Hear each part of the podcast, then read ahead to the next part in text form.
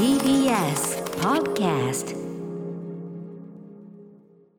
はい火曜日です。宇垣さんよろしくお願いします。よろしくお願いします。本日はね私はあの所属事務所ライムスター宇多丸ねえっと会議室からですね、あのはい所属事務所の会議室からやってリモートなんですよね違うところにいるんですけどね。火曜そうかもしれないですね、うん。割とね。そうなんですよ。で久々だからこの Zoom 越しの絵面も久しぶりじゃないですか、はい。思えばですよその去年の春ぐ春っていうか冬ぐらいからか、うん。まあ、リモートやりましょうってことになって、はい。で Zoom やって。で最初のうちはそのなんていうの？まだそのリモートやるというのが、うん。まあ、ちょっと非日常というかねまだ慣れてなくって。そうそうそうでちょちょっとこうちょっとやっぱ面白くてちょっとなんていうの？リモートはしゃぎをしてたわけですよ なのでそのこの Zoom のあれとかもさあの Zoom の背景をこうさあの合成でやったりとか、あと僕だったらこの後ろになんかねこういろんなもん飾ったりとか置いてた。してたんですよ。うん。でも見てくださいもう今このやる気のないただの事務所の蛍光灯なんかちょっと謎の花が飾ってあるくらいの。えー花も枯れかけですねこれね これはねなんかのお祝いで事務所でもらった花がねずっと置いてあってね、もうほとんど枯れかけなのあのいい加減片してほしいんですけどいつもレコードがいっぱい置いてあったのに。そうなんですよ。このこのやる気のなさがこのまさにニューノーマルと言いましょうか。もうあのあノーマルになったんだなっていう。もう日常になっちゃったんですね。あのそんなに気取ってもしょうがねえなみたいな感じになっちゃったで 後ろにポツンとラジオ置いてあるのはこれはあれなんですよ。その僕モニターはこのラジオのその普通の皆さんが使ってるラジオの端末でモニターを取って自分が喋ってる放送の音とかを聞いてるんですけど、あの日によってねその受信状況がやっぱり微妙に変わるんですよね。しかも今日ちょっと雨降ったりしたから。そうそうそうそうそれがあってねなんかやっぱ机の上なんか置いてるとちょっと雑音が最近ひどくなってきて、うん。昨日は冷蔵庫のあっち側の上の方に置いてたんだけど 今日は窓のところに移動してですねあら。うん日によってか不思議だよねなんかね。より良い場所を求めてね。うん。大体電波ってファジーだもんね。なんつうの？こんなファジーなもんある？だってなんかこう、うん。ワーンって広げてんでしょ？だってワンワンワンワンワンってこうワンワンワンワンってなってるでしょだってそうですね。ワンワンワンワンワンワンでもさその。遠心状にさ普通に広まってるんだったら別にここにいるのと同じやんって思うんだけどでもね、何が違うんですかねわかんない。トイレの上とか行ったらよく聞こえるかもしれませんよ場。所とかねあとその日その日そこに誰が立っているとかねそういうお前そこにどけみたいなことがあるのかもしれないですねお外に実は車が止まってたりとかあるかもしれないですね。ねいろんな電波他の電波状況とかも関係してるのかもしれないですしねということですっかり、えーリモートモードね。まあしばらくはやるかもしれませんがよろしくおよろしくお願いいたします。願いします。アフターシックスジャンクション After Six Junction. 1月12日火曜日時刻は6時3分ラジオでお聞きの方もラジコでお聞きの方もこんばんは TBS ラジオをキーステーションにお送りするカルチャーキュレーションプログラムアフターシックスジャンクション通称アトロク。はい、えーパーソナリティは私所属事務所スタープレイヤーズから本日はリモート出演しておりますライムスター歌丸です。そして火曜パートナーの宇垣美里です。はいということで宇垣さんねいかがお過ごしですか？今日は寒かったですね。なんかちょっと途中みぞれも降ってきたりして。ねえ今え赤坂は温度何度ぐらいなんですか？赤坂はね4.4度。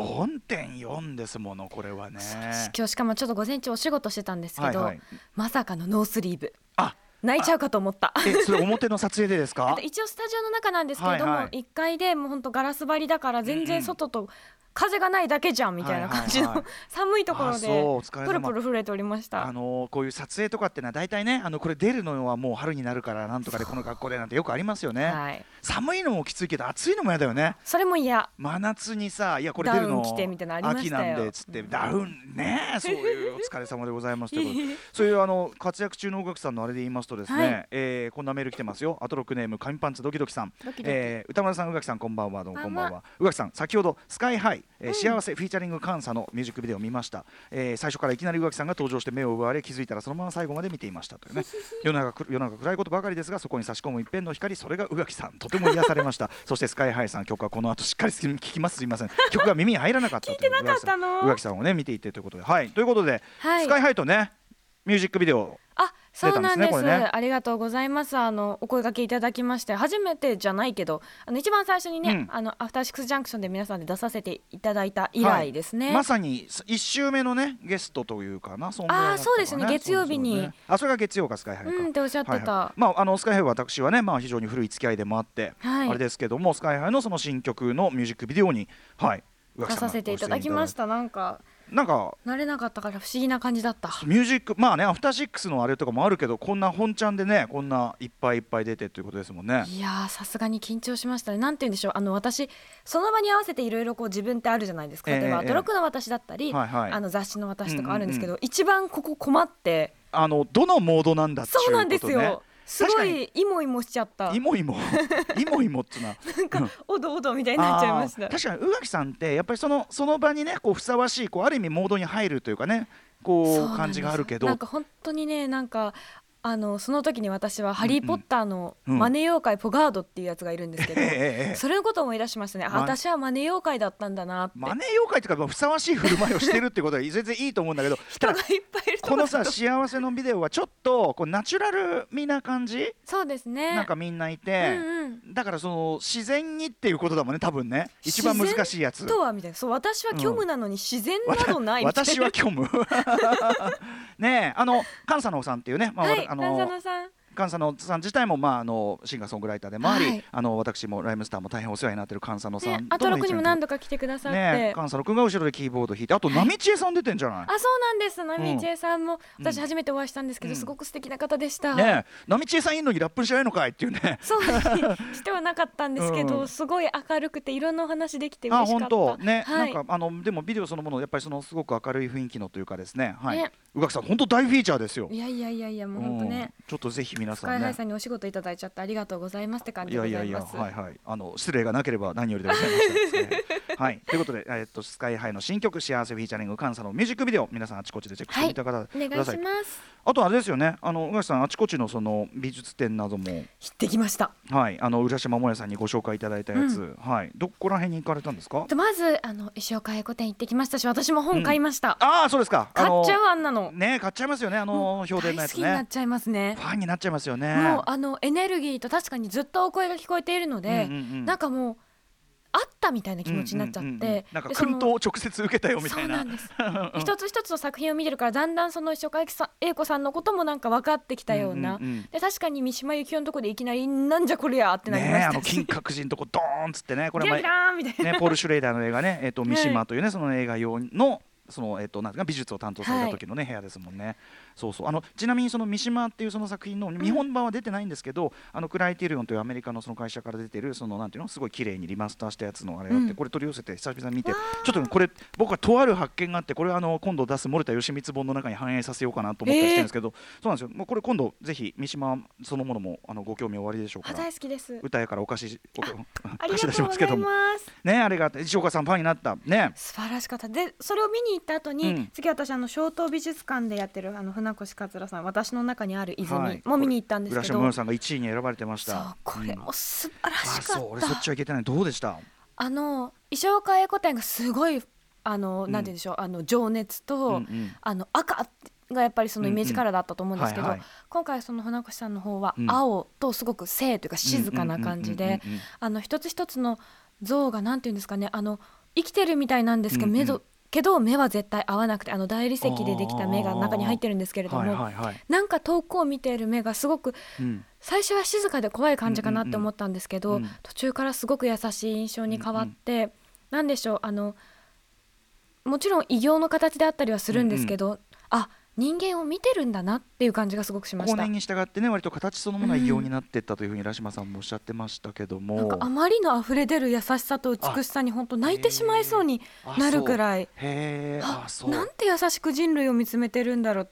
あでその方形で多分自分のことを見つめてらっしゃるし、人間のそのお話ししてるとインタビューの映像とかもあるんですけど、うんうん。はい。なんかやっぱりすごく見ているっていうことをお話しししていてあとうんうん。小さなメモとかメモまでらっしゃって、うんうんメモもたくさん置いてあって、へああこうやって言葉にすることもすごく大切にしてるんだなっていうことが伝わってきて、改めてその2人の巨匠にもうなんかうんうんうんうん。ノックアウトっていう感じでしたね。船越桂さんのそのメモしっかり、まあ、石岡さんのね、あのこう書き込みだったりとかさ。あすごかったですね。なんかこうなんていうの？すごいものをドーンって見せられるだけじゃなくてその思考のプロセスで、うん。やっぱこんなにいろいろ考えてああでもないこうでもないやってやってるんだっていうのを見るとなんかこう道こそ違えね。なんかこう勇気も湧きますよねちょっとね。やっぱりなんて丁寧なっていうね。イメージがありますね。その、うん細かい細かい一つ一つのこだわりがこの形になったんだなっていうことがすごく伝わってくる展示でした。うん、これね、えっとね、メールもいただいておりまして、うん。ちょっとじゃあ2つご紹介させてください、まずはい石岡英子さんのね、えー展覧会の方。ラジオネーム秋島タイガースさん、うん。えー先週告知していただいた、えー石岡英子血が汗が血だ、えー涙がデザインできるか、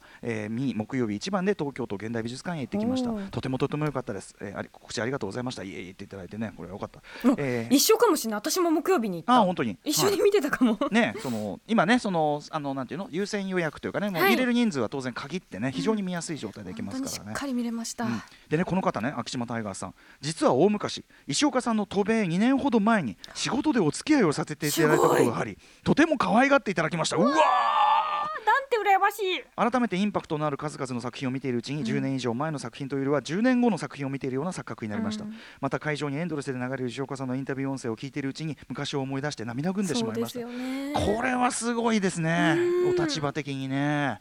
うん、あの直でお仕事をされたという方の証言。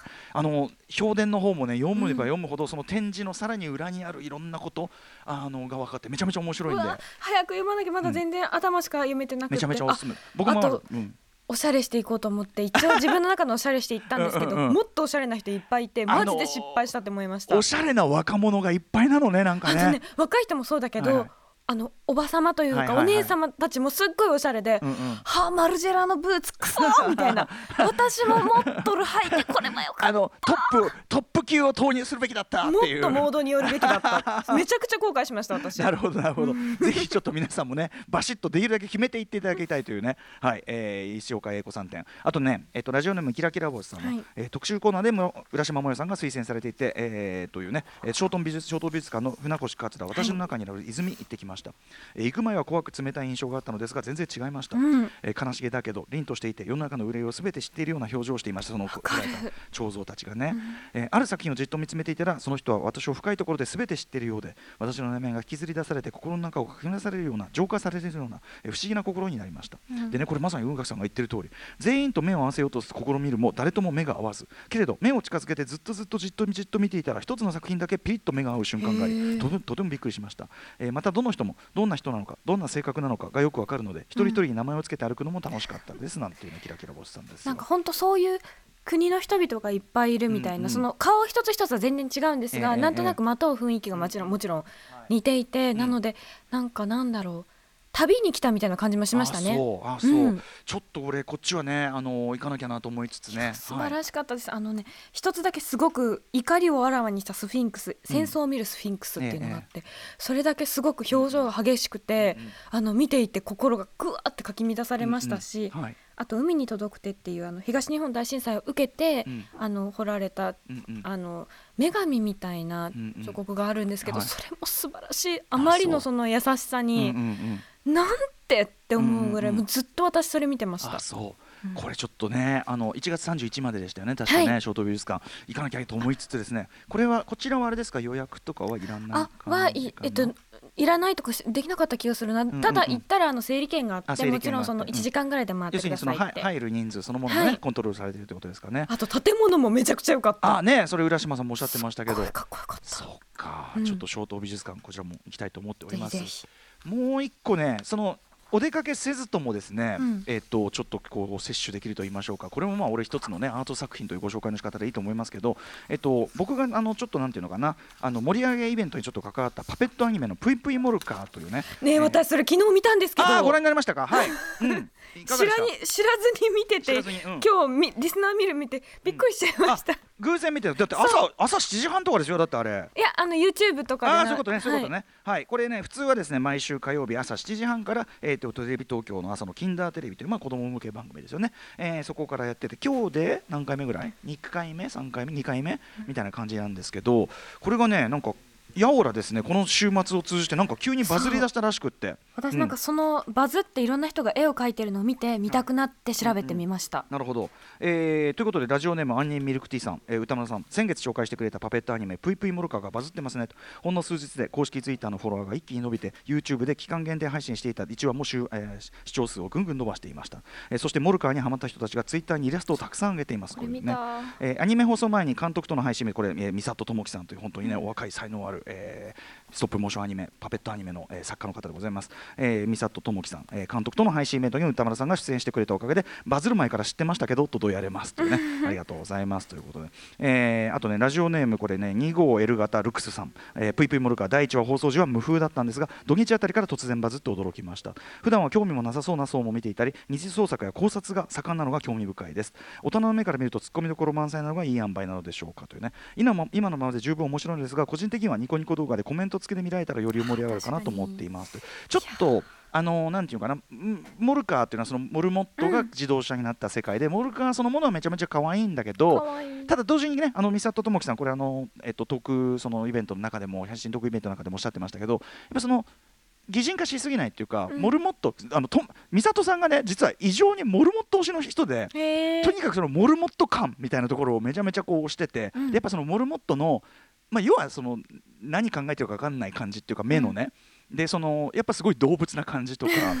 意思疎通難しいですからそうねそうそうそう。そのどこ見てるか分かんない感じとか、うん。なんかそういうことも含めてこうやってる。あとはその中に人間が登場するんですけどやっぱり人間はの描き方がちょっと毒っ気というか、うん。人間はものすごいなんていうかな属性的な存在というか、ね。まあなんか欲によって行動してたりしていでそううん。それによってなんかそのモルカーが右往左往したりする様みたいなのがあって第第2話確か銀行強盗かな？あそうでしたね。ですよね。そうん。うんうんうん。さんかな。あのーの話だったりしてね。そうそうそうそう。そのあたりちょっとした毒っ気も面白くてあとはやっぱり普通にこれテレビでタダでやってるアニメとしてやっぱりパペットアニメめちゃめちゃ手間かかるんで、うん。んとんなかなかすごいもん見てるぞって感じがね普通にテレビ見ててもあると思うんですよね。カメラワークがねめちゃくちゃダイナミックなのあの美里監督は、はいはい。でアクションシーンとか例えばその銀行強盗に乗っかられちゃったモルカーがこううん逃げる羽目カーチェイスする羽目になるんだけど、それをこう追っかけるこうカメラワークであったりとかあと第1話は渋滞の話なんだけど、うん。つまりめちゃめちゃ数動かさなきゃいけないわけじゃない。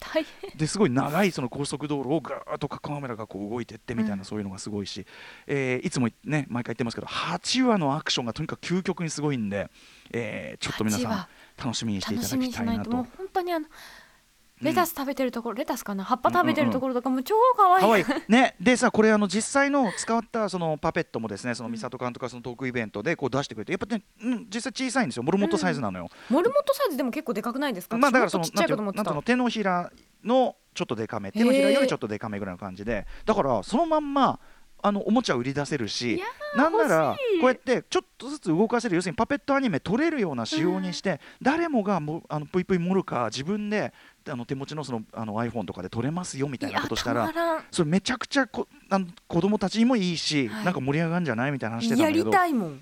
ねでまあ、とにかく大人の皆さんも盛り上がってるということでこれちょっとあの応援イベント参加した身としては非常に嬉しい限りですね、はい、美里さん間違いなくこれからも世界的にも多分評価されている方だと思います。しちなみにこの美里さんともきさんのですね、えーその出世作というか、はいはい、今ね気が利いてるね、えー古川光さんがね画面に出しておりますが「マイ・リトル・ゴート」というねこれ可愛らしいねこのあ羊が。れ？これ見たことある？これ宇垣さんひょっとしたら何かで見たことあるのかもね。あのとにかくこちらねこちらはあの良い子は見ないでねというね 本当に怖いです。はい。本当に怖い話がねなんかこもう初っ端だけで怖そうなものがなんか後ろに見えてますもんね。えぐみがひどいです本当に、いや。話っていうかあの見た目の怖さ以上に話が怖いですちょっととにかく。はい、えーぜひこちらね、えー、ぷいぷいモルカーハマった方はねこちらも見ていただけると。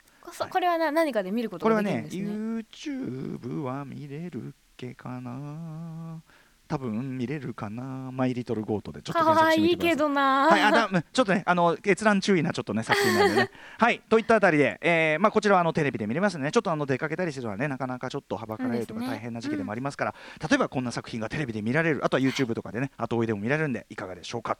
といったあたりで本日のメニュー紹介いってみましょうか。はい。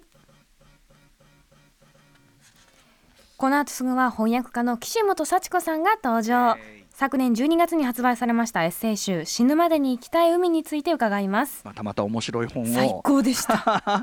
でちょっとこれをめぐってどやどやと話しましょうこれぜひね、えーそして7時からのライブダイレクトは番組初登場、えー先月デジタルミニアルバム「グッドラックチャーム」をリリースしたシンガーソングライターキキビビリリーさん。もうあの勝手に普通にファンだったんですけど、はい。えー出ていただけるということで、えーえーライブをお送りいたします。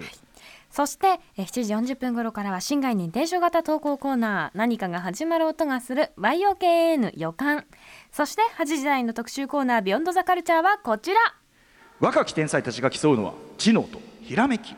究極の頭脳戦。数学オリンピックとは何ぞや特集。はいということで数学オリンピック。ね、えー聞いたことありますかね？あの一番知られてなかったとあの細田守さんのね映画、はいサマーウォーズで主人公。あね。があのお願いしますのそうそうそう、はい。お願いします。あの数学オリンピックでドジっちゃったなんて最初落ち込んでるところから始まりましたけど、えー毎年7月の2日間各国から集まった20歳未満の若き天才たちが1箇所に集い制限時間4時間半でたった3問の難問に挑むというそんな究極のブレインスポーツ。それが数学数学オリンピック、えーまさに昨日日本大会の予選が開催されたということで、うん。このタイミングで改めて数学オリンピックとは一体どんな大会なのかそこではどのように勝敗が決まるのかなど知られざるこの競技について伺っていきます、えーこちらはあの数学の学生時代の数学の成績とは関係なくえー興味深く聞ける特集となっております、えー語っていただくのは数学オリンピックをテーマにした漫画「数学ゴールデン」の作者倉丸達彦さんとその漫画の監修を担当しご自身も国際数学オリンピック3年連続メダリスト。という近藤弘樹さんお話を伺います番組への感想や質問などリアルタイムでお待ちしています。アドレスは歌丸 @tbs.co.jp 歌丸 @tbs.co.jp まで。読まれた方全員に番組ステッカーを差し上げます。それではアフターシックスジャンクション行ってみよう。After Six Junction.